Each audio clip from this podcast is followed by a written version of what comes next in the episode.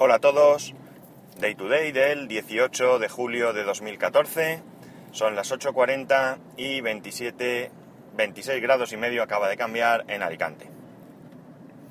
Bueno, aunque el título hace referencia al WhatsApp, en realidad esta reflexión es en torno a las aplicaciones con las que de alguna manera nos, nos obcecamos. Eh, me, refiero principalmente a WhatsApp porque evidentemente es la aplicación de, moda en mensajería. Perdonar. Eh, como decía, es la aplicación de moda. eh, cualquiera la utiliza y de hecho cuando uno se refiere a un servicio de mensajería, pues realmente dice manda un WhatsApp. Ya sea que mande un Telegram o lo que sea. Eh, en mi entorno he tratado por todos los medios de que la gente deje de utilizar WhatsApp. Es un poco complicado. y es un poco complicado porque no es un entorno cerrado. No es un entorno... Perdón, otra vez. No es un entorno donde, donde estemos un grupo de personas y, y punto. Es un grupo de personas que a su vez pertenece a otro grupo de personas, que a su vez pertenece a otro grupo de personas y así. Con lo cual, yo puedo querer que en mi entorno se, utilice Telegram, pero pero a la vez eh, no puedo no puedo exigir o no puedo hacer que estas personas de mi entorno pues mm, a su vez convenzan a los demás de no utilizar WhatsApp. ¿Por qué no quiero utilizar WhatsApp? Pues en primer lugar porque soy un poco reacio a estas cosas que, que se masifican. Realmente no creo que WhatsApp sea mejor que otras opciones. Simplemente tampoco es el primero que llegó, pero es el que, el que digamos que se ha quedado. Eh, en, mi, en mi grupo, por ejemplo, tenemos a mi cuñado que tiene un amplio grupo de gente alrededor de, de WhatsApp y por mucho que yo a él le mando todos los mensajes el Telegram, en tele, o sea, mediante Telegram, evidentemente él me contesta igual, pero cuando él tiene que mandarme a mí un mensaje, lo hace por WhatsApp.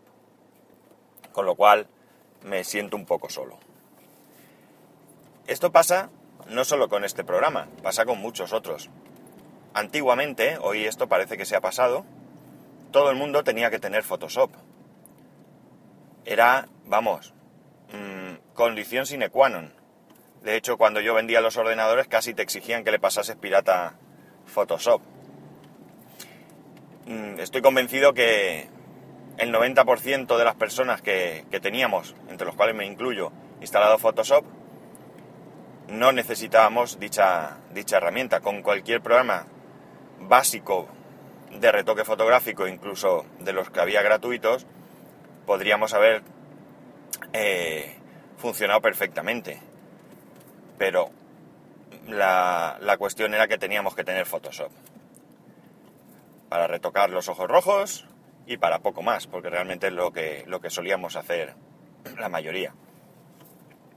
Office es otro de esos programas que han sido imprescindibles y que creo que hoy pues también están por ahí.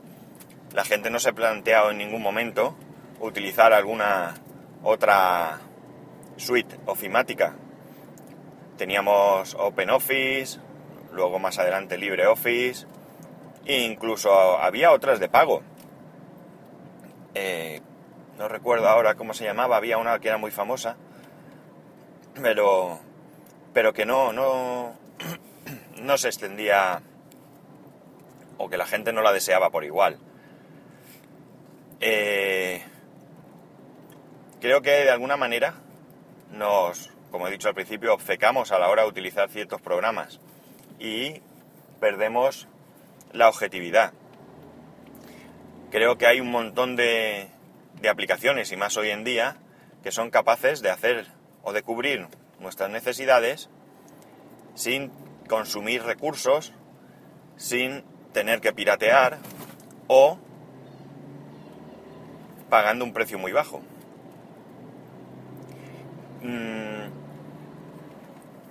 quizás sí que vaya cambiando con el tiempo, pero aún así hay mucha gente que piratea. Yo hace mucho tiempo, mucho, mucho tiempo, ¿eh?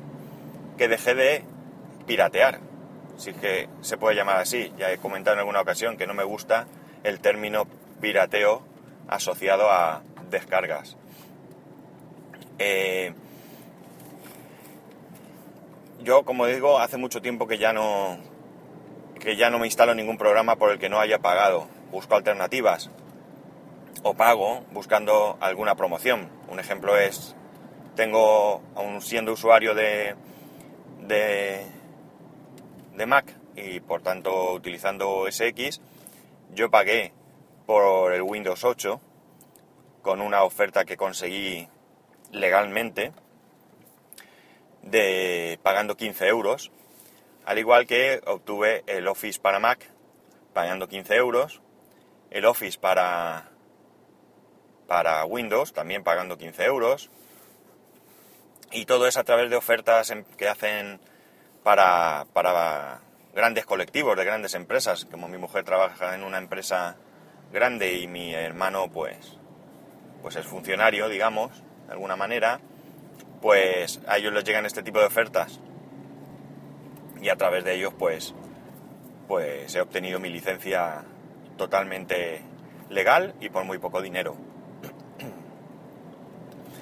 Eh, yo trato de que, de que la gente de mi entorno haga lo mismo, que no piratee, que busque alternativas y les ayudo a, a encontrar esas alternativas.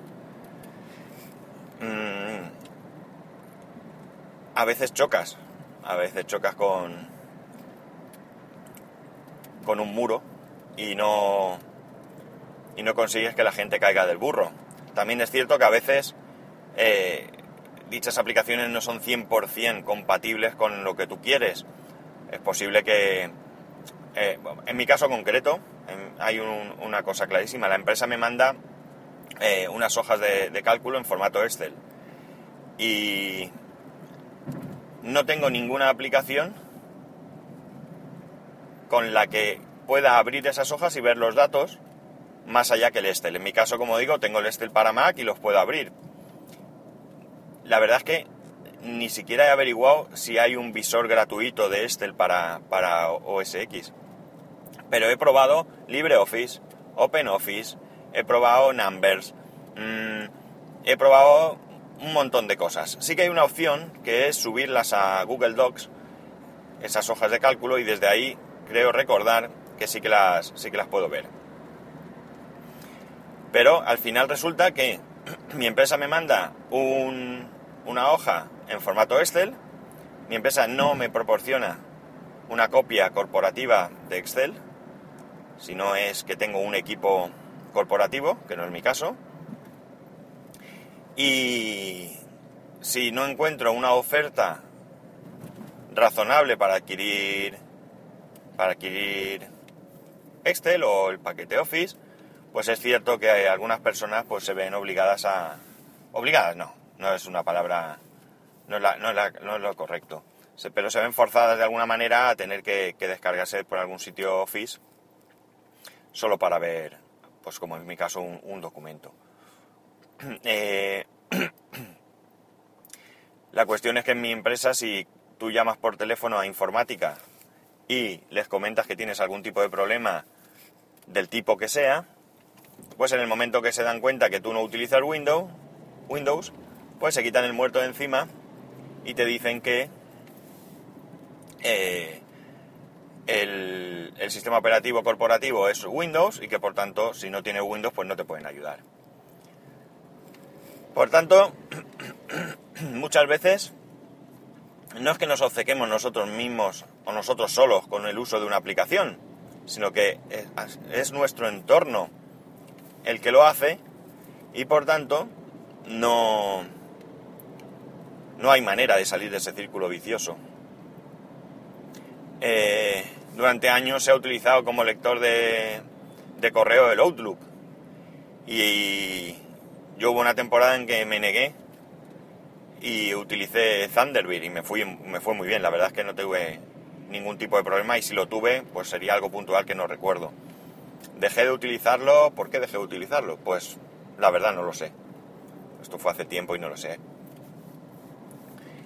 Ahora pues trato de, de utilizar las herramientas que tengo a mi alcance, como pues en caso de OS X, Mail, Safari y demás. Me estoy planteando ahora mismo eh, utilizar durante una temporada como navegador predeterminado Chrome, porque parece que tiene algunas ventajas que podría llegar a utilizar.